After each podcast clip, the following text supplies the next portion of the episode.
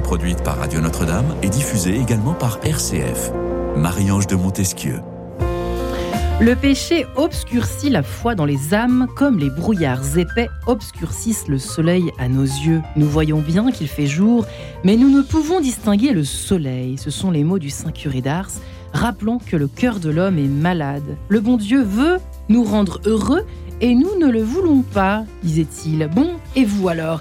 À quand, date, votre dernière confession? Loin de moi, loin de moi l'idée de vouloir vous, nous culpabiliser en cœur cet après-midi, mais peut-être est-il l'heure quand même de nous préparer à cette venue, la venue du Messie dans la nuit de Noël, en allant par exemple se confesser. Oui mais oui mais voilà, la question que je vous propose de creuser ensemble aujourd'hui, à quoi sert-il en fait d'aller se confesser si on ne se pardonne pas soi-même?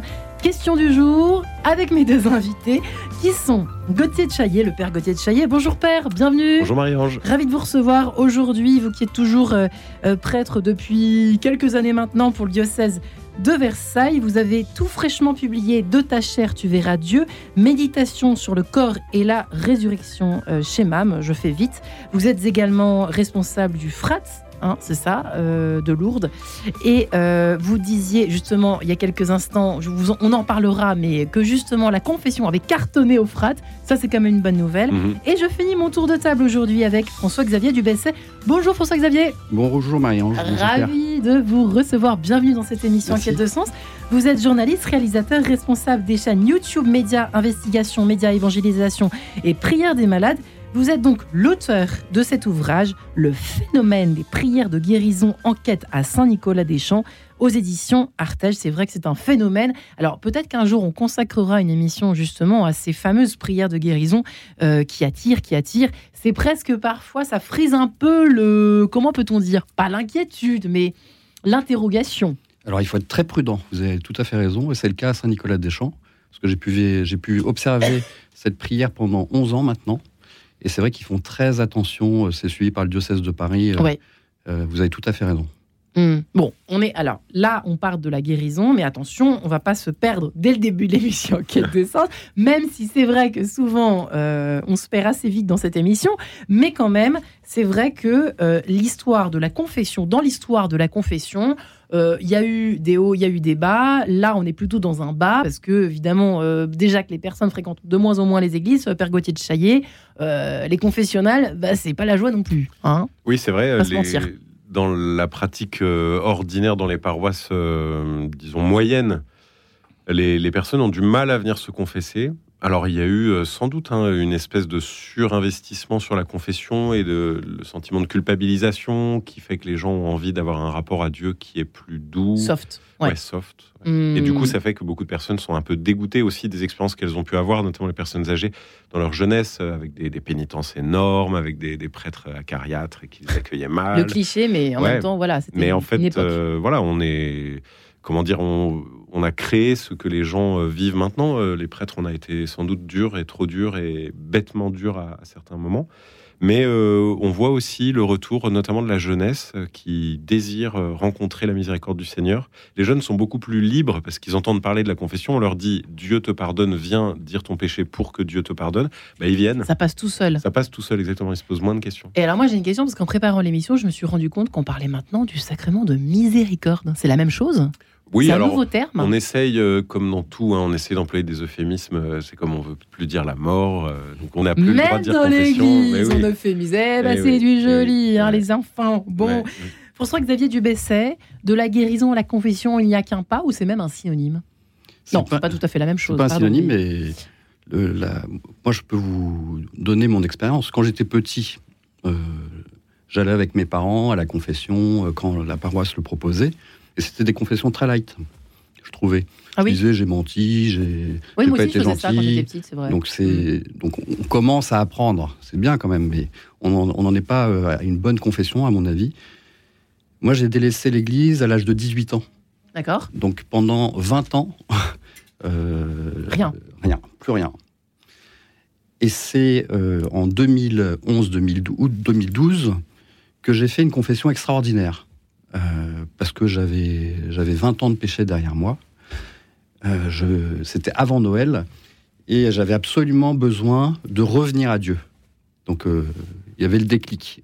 Et ça passait par la confession. C'est passé par la confession. Je suis allé dans ma paroisse et il proposait pendant une heure, une heure et demie des confessions. Et c'est le prêtre lui-même qui m'a expliqué vous êtes en conversion. J'avais besoin d'entendre ça. Parce que tout a basculé après, après cette confession. Vous vous rendez compte, 20 ans de, péché. De rien, de rien du tout et de péché. 20 ans de péché, 20 ans de rien dans, dans l'Église et 20 ans de péché, euh, c'est ça marque. Sauf que, question que vous. Alors là, c'est pour le coup que vous m'inspirez, François-Xavier Dubesset, que je pose au Père de Chaillet. Euh, faut-il se guérir avant d'aller se confesser finalement? Ah ben non, précisément. La confession est souvent un appel, hein, comme vous l'avez vécu. On cite souvent. Je vous en mets dans mon sujet, là, vous avez compris. Ouais, mais Charles de Foucault a vécu ça aussi. Euh, tout d'un coup, alors qu'il cherche Dieu, on lui dit confesse-toi d'abord. Euh, c'est une porte d'entrée et un lieu de contact privilégié avec Dieu lui-même par le dialogue et par le fait qu'on ouvre son propre cœur, on, regarde son histoire et c'est véritablement un moyen de guérison. Euh, la confession, quand elle est vécue comme quelque chose, vous voyez, vous avez dit euh, j'ai vécu une belle confession. Et en fait, la beauté de votre confession, elle n'est pas liée au fait que le prêtre était bon ou qu'il vous a bien entendu ou qu'il avait une ah. bonne écoute active ou quoi. La belle confession, c'est le pénitent qui l'a fait, c'est pas le prêtre. Et parce que ça aurait été avec n'importe quel prêtre, ça aurait été. Bah, en l'occurrence, euh, oui, si le cœur est prêt, n'importe qui. Euh, alors après, nous les prêtres, on en parlait avant l'émission. Nous les prêtres, il faut qu'on ait un charisme. Il faut chacun déployer son propre charisme de confesseur. Moi, je sais que je suis un confesseur tendre donc je suis gentil. C'est moi savoir, pas mais, oui. mais parfois je me, parfois je me culpabilise euh, là-dessus en me disant je suis peut-être trop gentil, mais mais je sais que hein. c'est pas simple de l'autre côté. Hein. Mais c'est qu'en fait il faut que chacun soit absolument dans la sincérité de ce qu'il est. Le Seigneur euh, envoie des vocations particulières. Le pape François a dit si je me trompe pas, euh, attention, attention, confesseur, vous n'êtes pas des psychiatres. Et ça c'est aussi ça rentre, on approche hein, de notre sujet du jour. Très important. attention, attention. Mm. oui, mais c'est une tentation du coup. Ah, c'est une grande tentation pour le pour les confesseurs comme pour les confessés. Et intéressant. Si je vous raconte ma confession un peu sans aller dans les détails, et on rentre totalement dans le sujet, moi j'ai mis trois confessions à, accepter le pardon. C'est-à-dire C'est relativement rapide, hein, parce que quand on tombe dans le scrupule, ça peut être euh, beaucoup vrai. plus. C'est vrai que certains n'atteignent jamais. Bah, hein. C'est-à-dire que 20 ans de péché, euh, pour tout le monde, hein, je pense, c'est on se dit, mais comment il va pouvoir me, pardonner Mais le temps de Dieu n'existe pas. Le oui, mais ça, faut, faut le parle comme un prêtre, vous avez vu Il faut le comprendre, ça, il faut le comprendre. Quand vous venez de rien, comme vous, dites, comme, vous dites. Euh, moi, je voulais tout déballer, tout déballer. je faisais des listes, etc parce que j'avais besoin de, de, me purifier finalement. Ouais. Euh, Trois fois ça suffit. Qu'est-ce qui s'est passé la troisième fois pour que vous bah, la Je pense que c'est la pédagogie de ces trois prêtres euh, qui ont été excellents, mais ça venait de moi, ça venait pas d'eux. Mais grâce à leur pédagogie, j'ai compris que j'ai compris la grande miséricorde de Dieu. Mmh. Euh, alors c'est vrai que du coup, quand on, quand on, quand on, quand on, quand on détricote un petit peu la, la, la, confession, euh, cette question est presque bizarre en fait. À quoi sert-il d'aller se confesser si on ne se pardonne pas soi-même? Euh, En fait, elle est bizarre cette question finalement, Père Gauthier. Vous avez dire que j'ai rien compris en fait au sens de la confession. Non, un peu quand même. Mais c'est vrai que, en effet, vous avez raison. C'est incongru. Parce que le, but de la confession, c'est pas de se pardonner à soi-même, c'est d'être pardonné par un autre que soi, quelque chose qu'on a fait à lui et pas à nous. Alors par, euh, par ricochet, si on veut, on se fait du mal à soi-même en péchant, mais c'est d'abord le lien avec Dieu qui se distend et qui s'abîme. Et donc la confession, c'est d'abord Dieu qui nous pardonne avant que nous, on se pardonne à soi-même. Et si on ne se pardonne jamais, à quoi eh ça ben, sert? le... Il faut aller voir un psy dans ces cas-là. Ouais. Euh, c'est-à-dire que la confession, précisément, n'est pas le lieu de la guérison psychologique. Parfois, par accident, entre guillemets, quand je dis accident, c'est-à-dire de manière non essentielle, euh, il y a cette guérison psychologique, intérieure qui se fait, mais pour certaines personnes, ça n'est pas le cas. Moi, j'ai des pénitents à qui je... Oui, c'est ça. Alors, ça, c'est la question des péchés qui reviennent donc ce qu'on appelle les péchés habitudinaires donc les péchés qui sont récurrents et dont on n'arrive pas à se débarrasser. Mais parfois, c'est un péché qui est dans l'histoire et qu'on va redire sans cesse. Et, moi, j'ai des pénitents à qui je dis, voilà, ça on l'a déjà dit, c'est déjà pardonné. Et on peut continuer à le dire pour bien entendre que le Seigneur vous visite et vous aime malgré ce péché-là. Euh, mais je dis bien, attention, le péché est déjà pardonné. Donc je ne vous donne pas l'absolution pour ce péché-là. Ça, c'est déjà fait. Mais par contre, les personnes ont besoin de le dire et de le redire. Et parfois, c'est toute une vie qui doit passer. Moi, je, dis souvent que c'est comme si on avait un coffre-fort dans le cœur et qu'il faut venir taper tout doucement à chaque confession.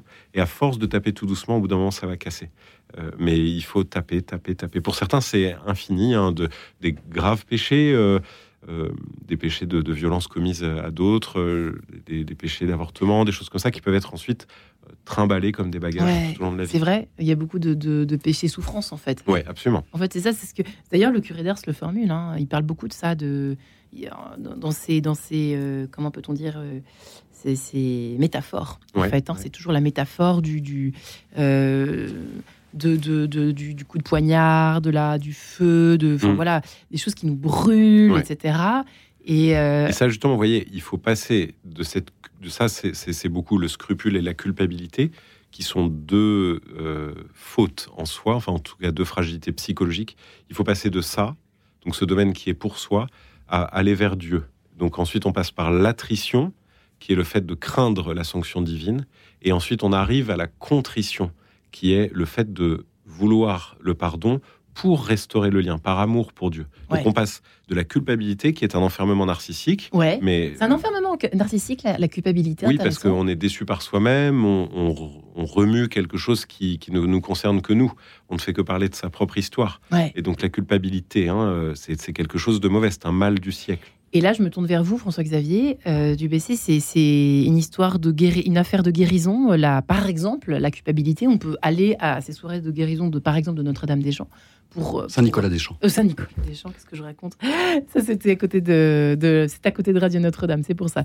Saint-Nicolas-des-Champs, par exemple, pour, pour se guérir d'une forme de culpabilité récurrente.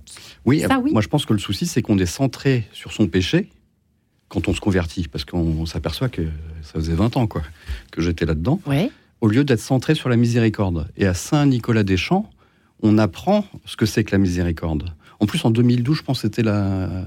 L'année de la miséricorde. je crois. Ah, Donc pour moi, c'était parfait. Je, me suis converti peut-être grâce à ça aussi. Euh, ah, c'est quoi alors, la miséricorde? La miséricorde, c'est l'amour infini. Comment ça se manifeste Alors, moi, je vais vous dire, donc j'ai fait euh, cette, confession avant d'aller à Saint-Nicolas-des-Champs.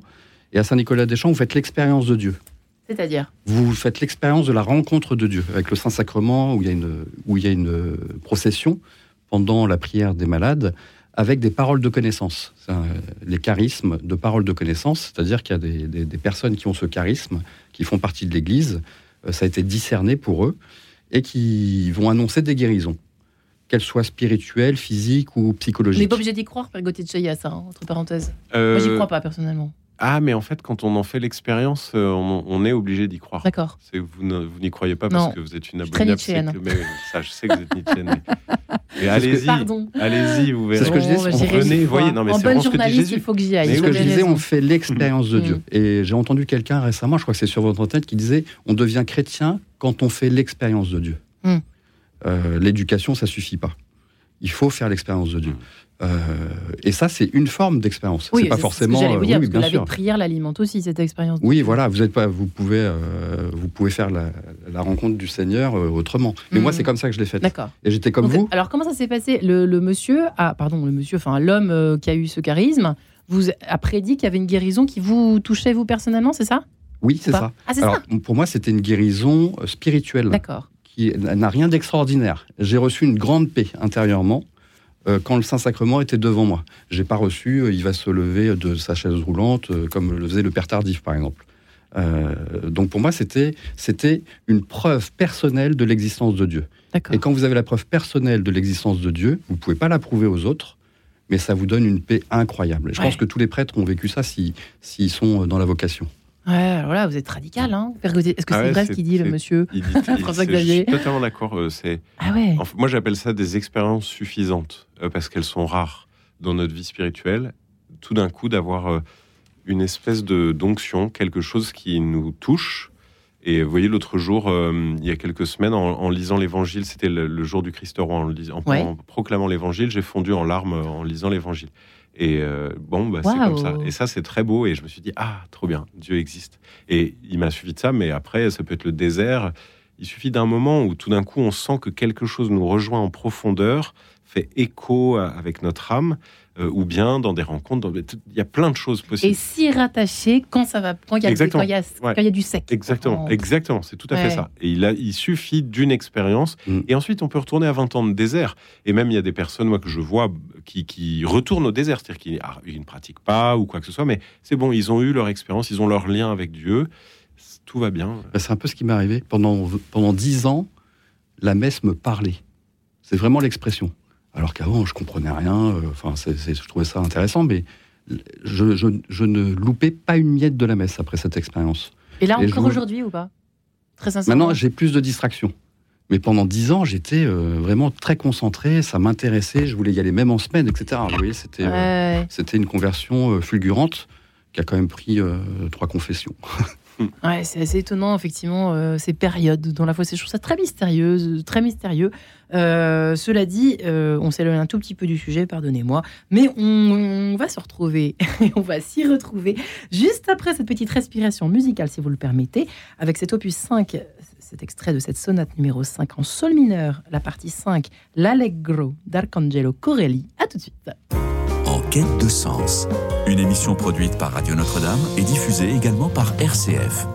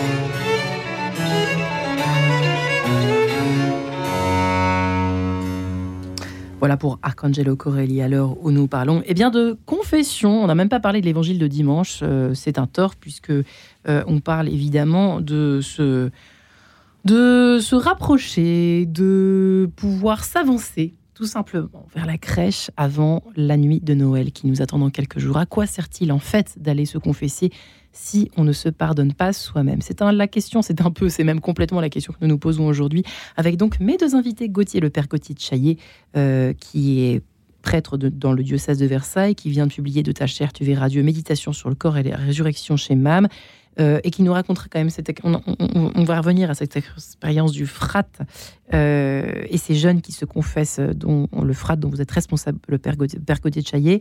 François-Xavier Dubessé, qui est également avec nous, qui vient de publier le phénomène des prières de guérison, enquête à Saint-Nicolas des Champs, chez Artege, qui peut être euh, une porte d'entrée, on peut le dire, hein, vers le confessionnal.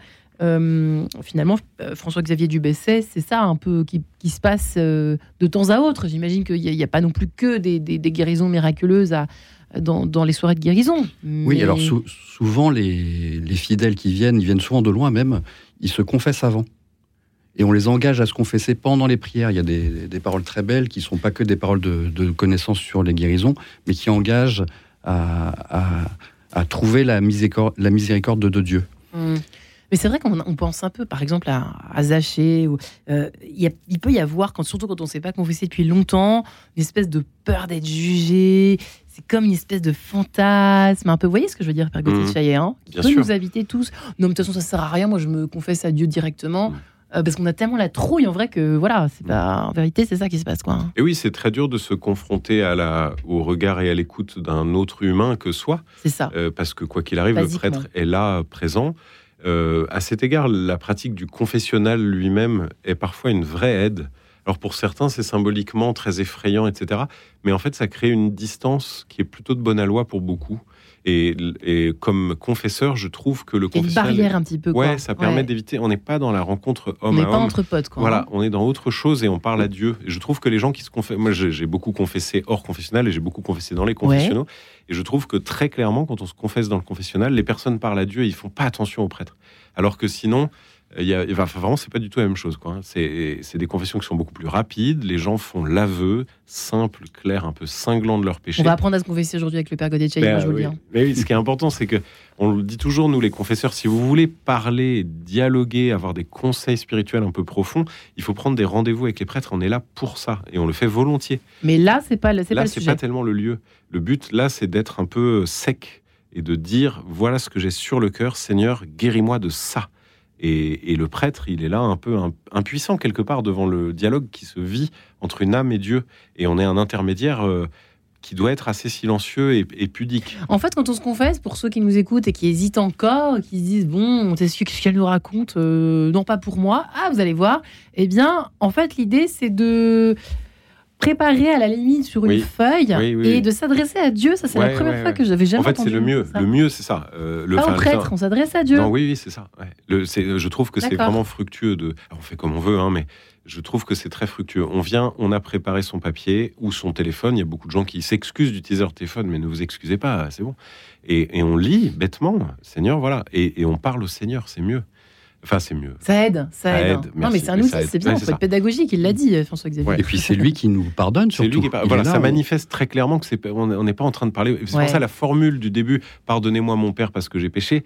En fait, bon, c'est une formule traditionnelle. Il ne s'agit pas ici de remettre en question la tradition. Enfin, il n'empêche que je trouve qu'elle est un peu malheureuse parce Ouais. qu'on devrait dire pardonne-moi Seigneur, Seigneur. j'ai péché contre toi. Comme, un- comme dans un psaume, quoi. hein. Exactement, comme dans le psaume 50. Ouais, Et, et donc euh, se tourner vers le Seigneur, c'est lui qu'on vient voir. Et le prêtre, on s'en fiche. ouais. Et, euh, et du coup, après, voilà, faire l'aveu sec. Et, et on ne développe pas. Moi, ça m'arrive parfois de dire aux gens, Oh, c'est difficile de ne pas développer parfois. oui, Je trouve, mais hein. parfois je dis, d'accord, c'est pas la peine d'aller trop loin. D'accord. Euh, et puis, vous savez, ça m'est arrivé une fois, j'étais à Jeanne d'Arc à Versailles, dans le confessionnal, et les gens, je, je- donc c'était une soirée de confession, il y avait des Ah. milliers de personnes, et j'étais épuisé, et les gens commençaient à raconter leur vie et tout, et je suis sorti du confessionnal, et j'ai parlé aux gens qui faisaient la queue pour se confesser, je leur ai dit, je vous préviens, maintenant, il va falloir être bref, parce que moi, j'en peux plus. Donc vous êtes bref, je suis pas là pour écouter vos vies, je suis là pour vous donner le pardon de Dieu. Je ne suis Et- pas psy, il n'y a pas marqué et psy voilà. là. Et en fait, ça a vachement bien marché. Les gens étaient un peu choqués parce qu'à Versailles, vous comprenez, voilà. Ou ailleurs, hein, vous savez. Oui, euh. mais euh, voilà. Et, en fait, après, les gens étaient beaucoup plus libres parce qu'ils se sont dit ah ok, en fait, on peut y aller. Il n'a pas besoin de tout comprendre. Et moi, j'ai rien besoin de Mais c'est comprendre. vrai qu'on a l'impression qu'à chaque fois, il faut tout expliquer. Mais non, voilà. pour... En fait, le mieux, en fait, le plus simple. Alors, faisons un exercice concret. Vous arrivez, vous dites voilà, je m'appelle Marie-Ange de Montesquieu, je suis Ça journaliste, y est. j'ai une publique. enfant, euh, ceci, cela. Voilà les Ah, circonstances de ma ça. vie. faut quand même raconter ça. C'est pas mal. Mais on le dit au début. D'accord. Mais alors que si on est en train de dire voilà, je me suis disputé avec ma fille, oui, parce qu'en fait, je vous ai pas dit, j'ai une fille. Oui, en fait, je vous ai pas dit. Ça, c'est déjà On une phrase qui n'existe pas. D'accord. Euh, on s'en fiche, quoi. Donc, on donne un peu les circonstances. Et après, voilà, j'ai fait ci, ça, ça, ça. Pardon, donnez-moi le pardon. Nous, entre prêtres, quand on se confesse, Ouais. on est beaucoup plus cash, justement, parce qu'on a l'habitude, etc. Et c'est vrai qu'avec les confrères, c'est aussi très agréable parce qu'ils vont pas rajouter des caisses. De fait, on n'a pas besoin de milliards de conseils. Et je, je me dis souvent, moi, euh, recevant le pardon d'autres frères, euh, que j'ai la chance d'avoir des confessions sèches, rapides, et qui sont ce que je viens chercher. Ouais. Et, et donc les fidèles parfois sont abreuvés de paroles de notre part. Nous aussi, prêtres, on est parfois trop bavards, et c'est une faute du prêtre. Euh, mais les fidèles parfois sont trop bavards aussi. ouais. Alors, le jeu m'en veut. Alors, qu'est-ce qu'on en fait de ce truc-là? Moi, je voulais Parce que c'est quand même le cœur du sujet, mais, mais je voulais simplement rajouter que François Xavier. il faut surtout pas avoir peur de, de faire le pas. Parce qu'en face de nous, on a aussi un pécheur. Le- Mm. Tous les hommes sont pécheurs. Il n'y a que la Vierge Marie qui n'a jamais péché. Donc euh, il en a vu d'autres, hein, le prêtre. Oui. Il a tout entendu. Et dans sa propre vie. Et puis lui-même. hein, Il a, il a- d'ailleurs. il a tout entendu, donc Mm. il a entendu pire que nous, euh, pire, pire que ce qu'on va raconter euh, dans, dans sa, sa longue vie de prêtre. Voilà. Et, et- et que- quand bien même ce serait le pire, c'est si beau de l'entendre et de Bien voir sûr. que c'est enfin déposé. Ça m'est arrivé une fois une très forte confession dans un sanctuaire. Et, et en fait, tout au long de la parole de, de, de l'homme, je lui disais c'est bien, c'est bien, c'est bien. Et il me disait mais arrêtez de dire que c'est bien, c'est mal ce que j'ai fait. J'ai dit non, mais ce qui est bien, c'est que vous le disiez. Euh, et, c'est- et je sentais que j'avais l'impression qu'on était en train de, de nettoyer les écuries Voilà. ouais, et là, les choses camion, sortent quoi. et c'est très beau. Et Ouais. mais jamais de la vie on ne sera euh, choqué ou quoi. Enfin, c'est pas du Le, tout le prêtre ne juge pas. Ah non, mais je, je une peux en témoigner faute, absolument. Je- Il ne juge jamais. Ah, mais jamais de la vie. Jamais de la vie. Euh, la conscience, euh, est-ce que. Alors là, je reviens à la- au texte de, de ce dimanche. Euh, d'ailleurs, j'y étais. J'y étais. Euh, comme ça, bien. les auditeurs vont pas me traiter d'hérétique. Euh, parce que ça arrive, mais Ah bonjour, je vous embrasse quand même. Euh, en revanche, euh, c'est vrai que le, le, le coup de la conscience, est-ce Ouais. que il paraît, il paraîtrait, selon certains prêtres, que les personnes ne savent plus carrément se confesser, puisqu'ils ne savent plus ce qu'ils font de mal ou de bien. Oui. L'un et l'autre. Qui, qui veut répondre? Qui veut réagir à avez- cela on en parlait tout à l'heure, vous aviez très bien euh, Non, mais oui. Il y, a, ça. il oui. y a- il y a une difficulté. euh, on a jeté le bébé avec l'eau du bain quelque part. En voulant jeter l'idée d'un Dieu juge et pénible face à notre péché, on a pour beaucoup euh, rejeté la possibilité de confesser son péché, qui est une aptitude humaine essentielle. Je suis libre. Et du coup, alors, puisque je sais que ça vous parle, vous qui êtes Nietzschéenne, euh, au titre de ma liberté, je suis apte à voir ce qui fait entrave entre, dans, dans mon chemin vers Dieu. Donc la confession, c'est l'aptitude à reconnaître et à pointer ce qui m'empêche d'avancer. Ouais. C'est ça le, le- le- le point. Euh, L'idée n'est pas d'avoir euh, de, de s'auto-flageller, de se dire qu'on est mauvais. C'est c'est- pas du tout le but. C'est pas ça en fait. Mais vraiment pas. Le but, c'est de dire voilà ce qui m'empêche d'avancer. Voilà ce qui est le boulet qui m'attire en arrière, etc. Mais ça, faut avoir quand même la hauteur. Enfin, le, le- Il faut avoir la foi, en fait. On peut pas se confesser bien si on n'a pas un minimum de foi. Si on croit pas, et c'est ça, c'est même le requis de la confession, si on n'a pas un minimum de contrition, c'est-à-dire de désir d'aimer Dieu Mm. et de désir d'être aimé par lui, c'est ça, il aime quoi qu'il arrive, mais le, le désir d'être proche de lui, c'est ça la- le nœud. Et aujourd'hui, on est dans un monde qui manque de foi, même chez les pratiquants. Ouais. La foi est, est fragile parce vrai. que le monde est dur euh, et c'est pas une faute, c'est surtout une tristesse. On- Oui, et puis on a du mal à se laisser faire. Vous voyez, quand vous parlez dur, tout à l'heure des, des prières de guérison, tout de suite vous dites Ah, moi j'y crois pas. Euh, je, je me tiens Pas en encore. retrait. Voilà. C'est pas pour vous je accuser, me hein, fais mais. bâcher en mais, ce ouais, mardi. mais mon non, mais c'est pour dire que on se protège vachement. Euh, la foi, c'est quand même un saut qui est très effrayant. Quoi. On Ah, J'ai surveillé, je suis pas encore euh, sommaire. Non, mais, mais moi non plus, évidemment. hein. Mais, mais on, voilà. mais euh, il faut se c'est pas lâcher. simple, mais il faut, il faut Et faire des Dieu ne pas. juge, ne, Dieu n'est n'est un juge que miséricordieux. Enfin, c'est tellement important de s'en rendre compte. Comment se fait-il que l'on ne culpabilise pas? Alors là, je vais aller dans l'autre sens, mais ça revient au même finalement, dans ce que je disais au début. Comment se fait-il qu'on ne culpabilise pas encore plus euh, quand on se reconfesse tout le temps les mêmes péchés et qu'on y va souvent, euh, François-Xavier Dubesset et Père Gauthier de Chaillet Je pense déjà, faut être sincère, alors même qu'on sait qu'on va recommencer, parce qu'il y a certains péchés. euh, Mais, Mais c'est mo- déprimant, je trouve. Mais c'est au c'est- moment- c'est notre euh, nature. Mais dites ce que vous alliez dire, Ouais. c'est important. Pardon. Au moment, Au moment de la confession, voilà. il faut faire tout pour ne pas recommencer. Voilà. Donc vous allez essayer de- de- d'aller encore plus loin dans le temps avec ce péché-là qui revient tout le temps, jusqu'à euh, jusqu'à en guérir si c'est Mm. possible. Et parce que Dieu est naïf. Euh, donc quand on lui dit je ne vais plus pécher, il dit ah super. Et il y croit. Euh, on lui dit qu'on va plus pécher. Le. Seigneur, il est totalement présent. Il il vit pas dans le Va futur. ne pêche plus. Voilà. Je ne te et d'abord, étrange, je, hein. ne je ne te condamne pas, va et ne pêche plus. C'est les deux points je essentiels. ne te condamne pas. ouais. Ouais. Hmm. Il ne juge pas Et donc dès lors qu'on arrête dit ton à péché parce Dieu- que ça, c'est la vérité. La vérité, c'est que c'est un péché. On en parlait. Est-ce un péché ou pas Alors ça, c'est vraiment euh, malheureux. Enfin, c'est- aussi au cœur de notre sujet entre péché, maladie, quoi. Enfin, vous voyez, je- je oui, tout à fait. C'est très important. Vous avez raison. C'est quand même Et là parce où ça touche à la question de la liberté, au déterminisme, Oui, oui, oui. tout ça. et puis la question de la culpabilité sur des choses qui ne sont pas de l'ordre du péché. Euh, Donc ça, il faut l'éduquer. Ça, c'est au prêtre Comment aussi faire ça Ouais. Vous avez des exemples hein Ben, il y en a plein, mais dès l'enfance, en fait. Moi, ça m'arrive Ouais. souvent de confesser des enfants et de leur dire ça, ce que tu dis là, c'est pas un péché. Euh, par exemple, je, je me suis disputé avec ma sœur. C'est Ouais. pas un péché de se disputer avec sa sœur quand on est enfant. Une sœur, ça sert à ça. est d'accord. Euh, donc, euh, donc, mais je leur dis, je leur dis, mais c'est c'est normal. Par contre, si tu as fait pleurer maman parce que tu es allé trop loin et que tu l'as épuisé, là, c'est là ton péché. Euh, et donc, à nous, le prêtre, de pointer. Et, après, dans la vie adulte, bien sûr, il y a des maladies, la dépression, euh, le manque de foi. Certains vont se plaindre, ou en fait, c'est plus justement se plaindre que confesser le fait de manquer de foi. Je leur dis, c'est pas forcément un péché. Parfois, vous êtes atteint par euh, un moment de nuit de la foi. C'est pas de votre faute. Euh, La peur est-elle un péché, par exemple, voyez la peur. On peut faire n'importe quoi avec la peur. hein. Moi, je Oui. peux vous raconter des trucs. hein. Non, non, non, non, vous saurez rien, les auditeurs. c'est que au Père Gauthier de Chaillet. C'est très bien. Mais, Mais c'est vrai, c'est vrai oui. que ça peut nous faire faire n'importe quoi. Ah ben, la peur, elle est, elle est mauvaise conseillère et elle est mauvaise en soi, donc elle est de l'ordre du péché. Oui, la crainte, L'anxiété. Euh, l'anxiété, Oui, l'anxiété, voilà un Ouais. bon exemple. L'anxiété, c'est un bon exemple, je trouve. Parce hein. que là, on est dans le maladif, on est Mm. dans quelque chose qui va pas. Alors là, ça frise. Et là, on est au milieu. Là, là, on ne sait pas trop. Hein. Oui, Donc, ben, Là, on est entre la maladie euh, psy et la maladie spirituelle. oui, Ah, Il faut guérir les deux. Vous avez vu, Voilà. vous avez vu dit, combien ouais. c'est complexe Ouais. J'ai l'impression qu'il n'y a rien d'écrit dans le catéchisme de l'Église catholique sur ça. Mais en fait, tout c'est ce qui- effrayant, je trouve. Il y a pas mal de choses qui sont dites sur le péché, mais précisément, nous avons des âmes uniques, et donc notre histoire avec Dieu et nos péchés sont uniques. Je suis toujours mal à l'aise quand on met des catégories trop euh, absolues sur la question du péché. C'est surtout des histoires d'âmes, et donc euh, le Donc ce n'est pas bien grave, en fait. Non, c'est pas bien grave. Ce qui est grave, c'est de ne pas chercher le bien.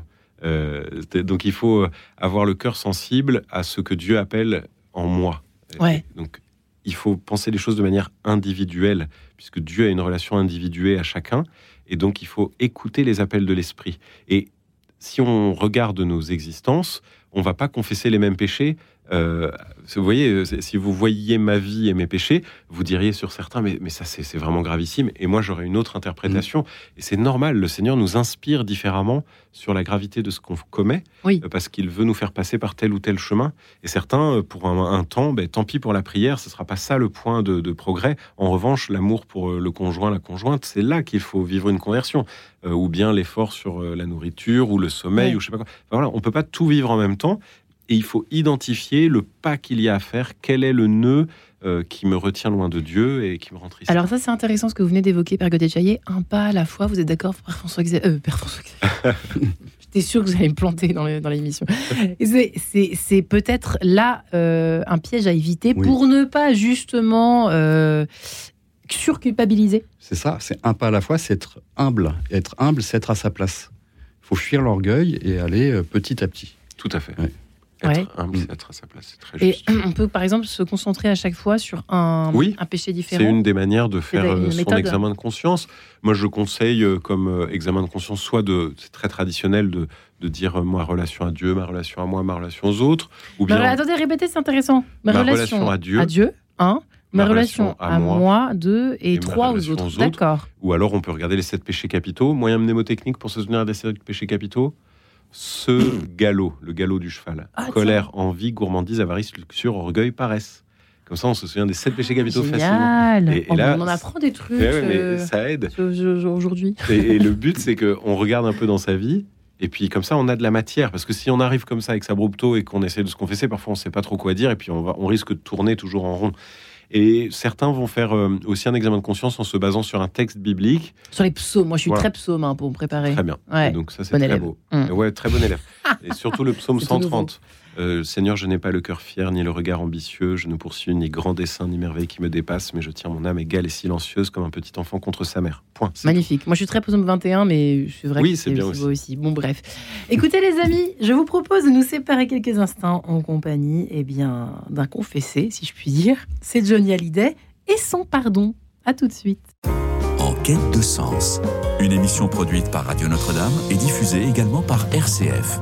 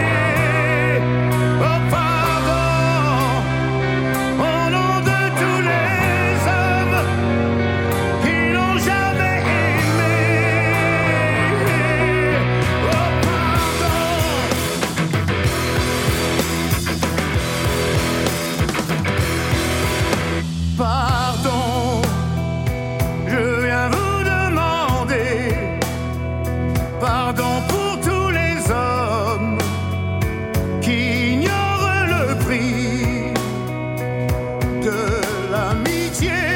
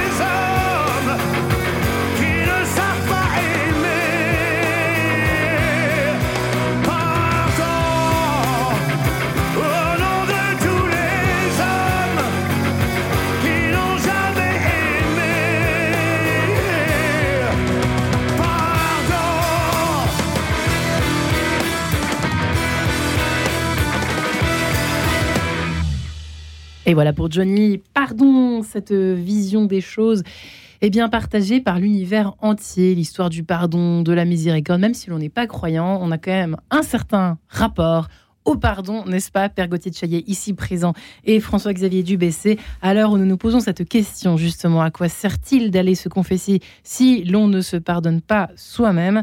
Euh, effectivement, il faut fort peu de, de conscience quand même pour euh, imaginer qu'on n'a pas besoin de se confesser, même si aujourd'hui, malheureusement, euh, avec, c'est vrai que cette société un peu, peut-être un peu relativiste, euh, je sais pas, enfin on peut le dire, à ce micro, on a tendance parfois à plus trop savoir si ce qu'on fait est bien ou pas bien.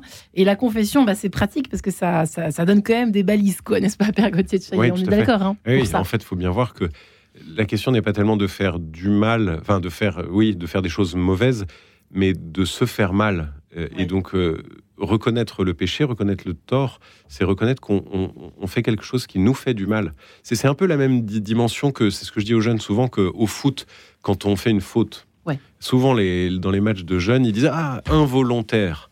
Euh, c'est pas de ma faute. J'ai pas voulu faire de faute, donc ça compte pas. En fait, ça compte.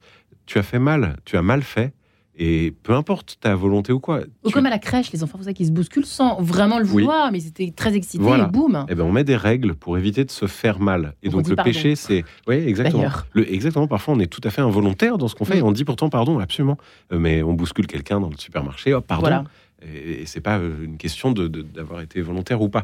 Et Vous savez que l'excuse disparaît, hein vous avez remarqué, oui, dans la vrai. société, Ouais. dans les entreprises. Plus Ouais. personne dit pardon maintenant. Ouais. hein. Mmh. Enfin bref, ça, une non, mais, mais- mais oui, mais c'est un point. Ça dit Vous avez quelque raison. chose. Ça dit quelque chose Ouais. de, de l'auto-excuse et de, de l'auto-justification. Alors, justement, ça va à l'inverse de ce que vous disiez en titre, puisque euh, il y a aussi cette culpabilité qui nous enferme et qui fait qu'on n'arrive pas à se regarder en face. Euh, donc, il y a cette part-là, hein, cette culpabilité ou ce scrupule qui peut être parfois extrêmement délétère. Euh, et donc, il ne faut pas tomber dans l'extrême, l'extrême inverse, qui serait l'auto-justification permanente et utiliser des espèces d'arguments psychologisants euh, fallacieux pour dire que, après tout, euh, on a besoin de, de- de faire telle faute pour transgresser, pour expérimenter ou quoi que ce soit. Ouais, de se complaire dans une Ouais. forme de transgression euh, qui était une, une certaine forme de tendance, une espèce de coquetterie à, Ouais. à une certaine à une certaine époque. Mhm. Euh, c'est vrai que euh, quand on, on voit un petit peu quelques paroles du, du curé d'Ars à propos du péché, vous voyez, mes enfants, que c'est triste quand une âme est en état de péché, dit-il, dans le péché, notre âme est toute galeuse, toute pourrie. Elle fait regret. La pensée que le bon Dieu la regarde devrait la faire rentrer en elle-même.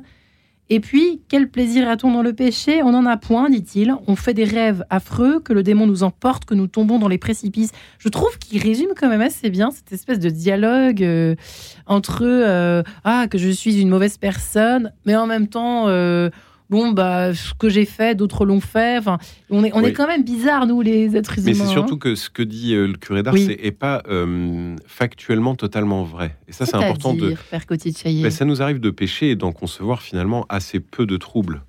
Euh, donc, euh, il faut pas exagérer quand il dit on fait des mauvais rêves. et tout. Ouais, voilà, c'est pas tellement vrai en fait. En tout cas, c'est pas mon expérience spirituelle.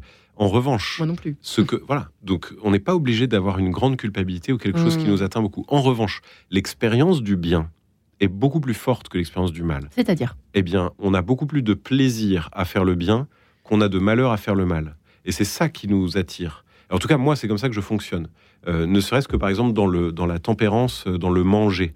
Euh, on a une forme de jouissance à se repaître d'un- festin énorme, euh, mais quelque part, on est euh, un peu enfermé en soi et on est un peu malheureux, on est un peu piteux.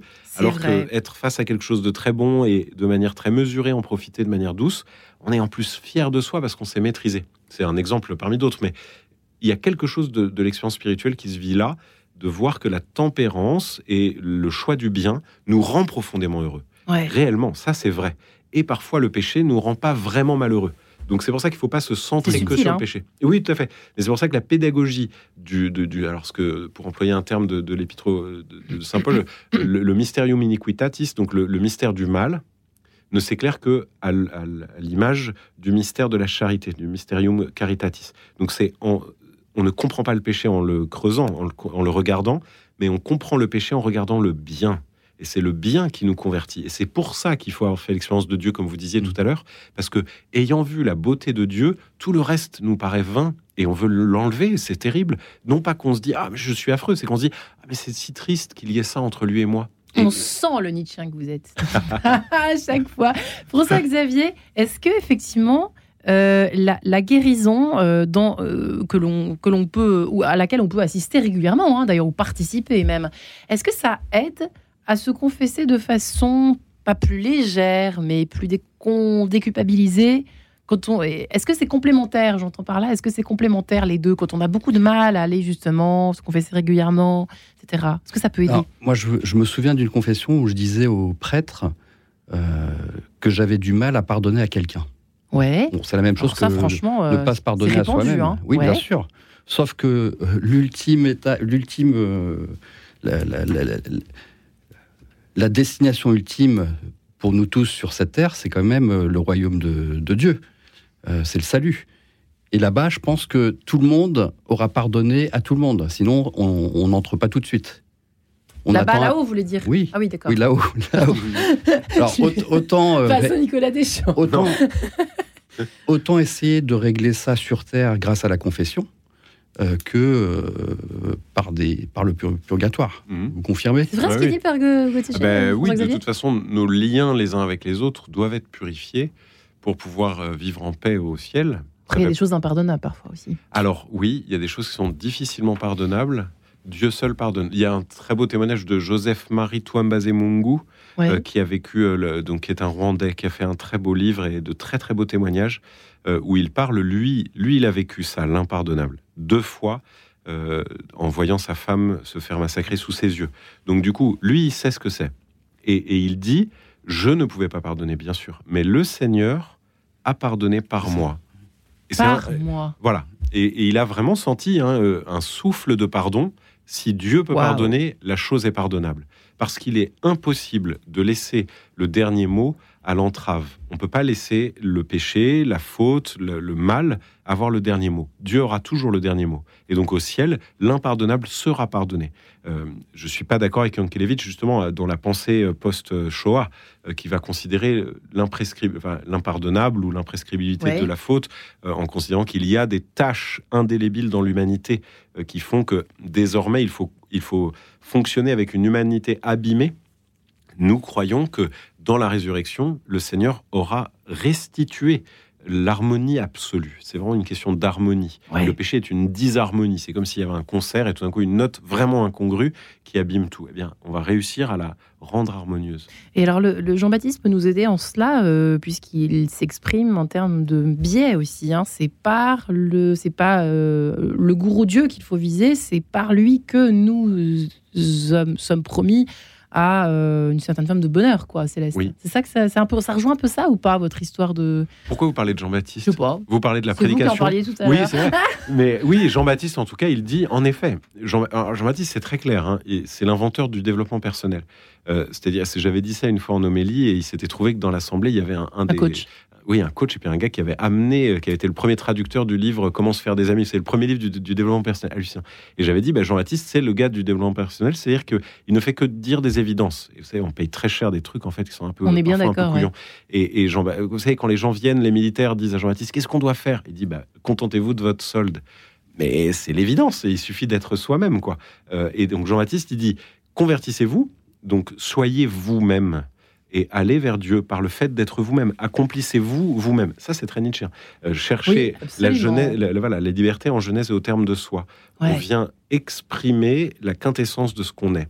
Et, et c'est comme ça qu'on vient au pardon. Ouais. Euh, et le, le pardon est le fait d'être en harmonie, je reprends ce terme encore, Euh, et, et Jean-Baptiste pousse à ça.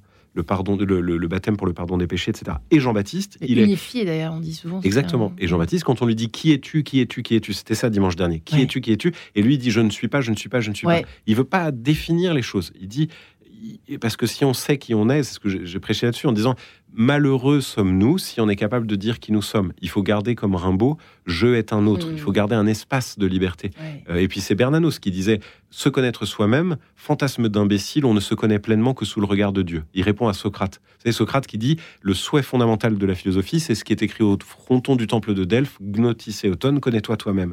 Et Bernanos dit mais Non. arrêtons de vouloir s'enfermer là-dedans. C'est le regard de Dieu qui nous permet de nous connaître nous-mêmes dans la dynamique de notre chemin vers lui. Et donc si on sait à l'avance qui on est, si on est capable de définir à l'avance le programme de notre vie, développement personnel, c'est Ce un des dangers. du développement personnel. Exactement, parce que du coup on est enfermé dans un truc et si on ne parvient pas à l'objectif qu'on s'est fixé ou au but qu'on s'est imposé, euh, ben, on, on va être triste. Alors que le Seigneur il fonctionne pas comme ça. Il n'a pas écrit nos vies à l'avance. Il a rien écrit à l'avance. Il nous a livrés à la vie pour qu'ensuite au long de la- de l'existence, on fasse des choix qui sont plus ou moins mauvais. Et la, la confession permet de faire des ajustements, de revenir sur le chemin qui n'est pas Au fond, droit. vous êtes en train de nous dire que nous sommes plus libres que nous l'imaginons. Absolument. C'est ça, très important. fait. Oui, oui, tout à fait. Les- le péché n'est pas une entrave définitive à la liberté, c'est juste un pas de côté. Et donc, on, on nomme le pas pour ne pas le refaire. On a compris qu'on n'avait pas été dans une direction qui nous avait fait du bien. Ouais. Et, et je dis bien, il, il y a un- c'est juste un biais de langage, mais quand on dit revenir dans le droit chemin, il n'y a pas de droit chemin. Il y a juste un chemin. ça. Un chemin. Ouais, ça vous Voilà, parle, Xavier, Jésus, ça ouais. Le droit chemin, pas le, Le droit, droit- chemin, mais. Oui, le, je suis le chemin, la vérité et la vie. Oui, il dit pas le droit. hein. Euh, Il dit, non, euh, ça. Et ce que je- qu'on peut rajouter, c'est que tout ce qui sera délié sur terre sera délié au ciel. ouais. Bon, l'inverse est valable aussi, donc euh, choisissons la confession. Ouais, Il nous fait peur, le François Xavier. Mais c'est très bien, vous c'est génial la C'est confession. bien. C'est une libération extraordinaire. Vous avez une grande paix après une, après une, une confession. Oui. D'ailleurs, je crois, euh, messieurs, que c'est ce soir, en principe, dans la plupart des paroisses, hein, les soirs. On est mardi, là, si je me trompe pas. Oui, Alors, non, c'est peut-être mardi prochain. Non. Moi, dans ma paroisse, c'est jeudi qu'on va avoir la confession proposée Oui, dans ma paroisse. Mais c'est vrai que c'est- ces hein. temps-ci, oui, là, il y a tout- tous les En prêtres sont gros, au taquet. euh, Là. allez-y. Ouais, allez-y, on est, on est là. Moi, je vais confesser demain toute la soirée. et on est dans une autre paroisse. Et Ouais. on, est, on est tous euh, prêts, on est là pour ça. Parce que, euh, mais c'est vrai que vous avez vécu, vous, aux alentours de Noël, une Mm. grande conversion. Ce qui est le cas de Sainte-Thérèse de Lisieux, ce qui est le cas de, de, de Claudel, de Peggy. Il y a tellement. quelque chose de particulier à la Ah oui, veille de Noël. Quand Mais on va se Noël, confesser. c'est la Et grande souvent, de grands saints avaient des scrupules. Oui. Ils étaient enfermés. C'est vrai, ce que vous dites. hein, J'aurais pu commencer comme ça. Ouais. hein. Oui. C'est vrai que des. C'est vrai. incroyable. Qu'est-ce qu'on en fait de ces saints-là alors? Il y a plein de scrupules, Saint Ignace, euh, Oui. etc. Ben, on en oppose fait souvent l'expérience de Saint Ignace et de Luther, d'ailleurs. euh, Ouais. parce que Luther euh, avait un rapport au péché aussi qui était problématique, on le sait bien, puisque Ouais. ça, ça fait partie de l'ADN du protestantisme ensuite. Mais euh, il faut. euh, alors euh, voilà, déjà, il nous déculpabilise euh, de- du scrupule. Si nous sommes scrupuleux, nous savons que des grands saints avant nous ont été scrupuleux, donc c'est pas très grave. Saint-Augustin, Et etc. Saint- Sainte Thérèse de Lisieux, qui avait la maladie des, des scrupules, elle Mm. le dit bien. Et, mais ce La est- maladie des scrupules. Ouais. hein. et c'est pénible pour les. Enfin, pénible. C'est c'est un défi pour les confesseurs. Euh, moi, ça m'arrive de dire à des personnes je vous interdis désormais de, de vous confesser de ce péché. Ah ouais, Euh, carrément. parce que, euh, pour marquer le fait. Alors, parce que les scrupuleux sont très obéissants. Donc, ça, pour le coup, c'est est- intéressant. ouais, ouais. Donc, moi, je dis bon, vous allez m'obéir. Vous êtes. euh, je dis, vous, vous avez confiance en mon autorité. Oui, oui, oui. Bon, alors, désormais, je vous interdis de vous confesser de ça. Et là, je sais que ça va disparaître. Et peu à peu, la, la conscience de la chose va aussi s'amenuiser. En fait, on apprend en gros à se confesser. Il faut apprendre. Oui, il faut hein. On apprendre. sait pas. Il faut trouver le bon confesseur. Ah, Euh, faut le même? On peut très bien, si on sent qu'il y a un prêtre avec lequel on a le, la- le bon pas langage. dangereux? Non, bah, comme on a un père spirituel, on peut avoir un confesseur. Hmm. Ouais, vous, vous Non, avez non, peur de pas. l'emprise Oui, Je pense que c'est. Alors, c'est d'ailleurs un sujet qu'on abordera, les amis, à la rentrée, euh, au mois de janvier, le sujet euh, des limites du discernement dans le conseil que l'on donne. Alors, ça, c'est pour vous, euh, amis prêtres. Ça m'a été demandé par un de vos confrères, alors j'obéis. hein. Moi, je fais bien. ce qu'on me demande de faire. C'est une émission spéciale prêtre. Ouais, Voilà. Mais, et spéciale fidèle aussi, parce que on, Mais il faut être très libre, vous avez pas de la totalement même raison. façon aussi euh, Ah oui, quand non, on ça, sait c'est- certaines choses. Oui, Ouais. oui, tout à fait. Mais euh, quand on sait qu'il y a un prêtre qui, qui correspond à notre manière de, de recevoir le pardon, c'est bien d'aller se confesser à lui. Non, c'est pas un problème. Mais il faut par contre examiner sans cesse l'opportunité de garder le même confesseur euh, pour ne pas tomber dans une espèce de dépendance. Mmh. Euh, et, et ça, c'est un danger. Et dès lors qu'on se dit que on serait prêt à ne pas se confesser si tel prêtre n'est pas disponible, alors il faut fuir absolument la confession de ce prêtre-là, non pas qu'il soit mauvais, mais parce que c'est lui et parce que c'est moi. Quelque chose se passe qui n'est pas juste. Ça, c'est François Xavier, vous vous confessez toujours au même prêtre Pardon, nous, Moi, vous c'est toujours au dans- même endroit. Je vais à Ah, au même endroit. Saint-Louis-d'Antin, parce Ah, que j'y vais quand je veux. L'usine Oui, La l'usine, confession. la confession. Mais ils sont extraordinaires. extraordinaires. Tout Moi, je voudrais, le dit. Hein. je voudrais rendre hommage hein. à tous les prêtres hein, euh, en France, parce que c'est extraordinaire ce qu'ils font. Ouais. C'est pas facile, à mon avis, de d'écouter des confessions. Et puis ils sont là, quoi. Le C'est vraiment leur charisme. hein. C'est le charisme de cette paroisse, surtout de cette église euh, bien particulière. Euh, J'invite euh, à nos amis du diocèse de Gap, évidemment, à se rendre à Notre-Dame-du-Lot. Ou alors, si vous êtes parisien ou que vous êtes loin, mais une fois dans votre vie, parce que c'est là aussi un sanctuaire euh, dédié à la confession. Vous connaissez ou pas à côté de Chaillé, le Frère du Lot? Oui, C'est fabuleux. oui, Pour aller se formidable. confesser euh, pour la première fois de sa vie, c'est vraiment l'école, la pédagogie. euh, moi, je trouve que c'est fabuleux. Enfin voilà, témoignage perso. vous prenez, vous prenez pas, c'est vous qui voyez. Bref, écoutez, merci infiniment, chers amis, euh, d'être venus deviser sur ce sujet délicat. Mais merci pour ces pistes de réflexion, euh, cher père Gauthier de Chaillet.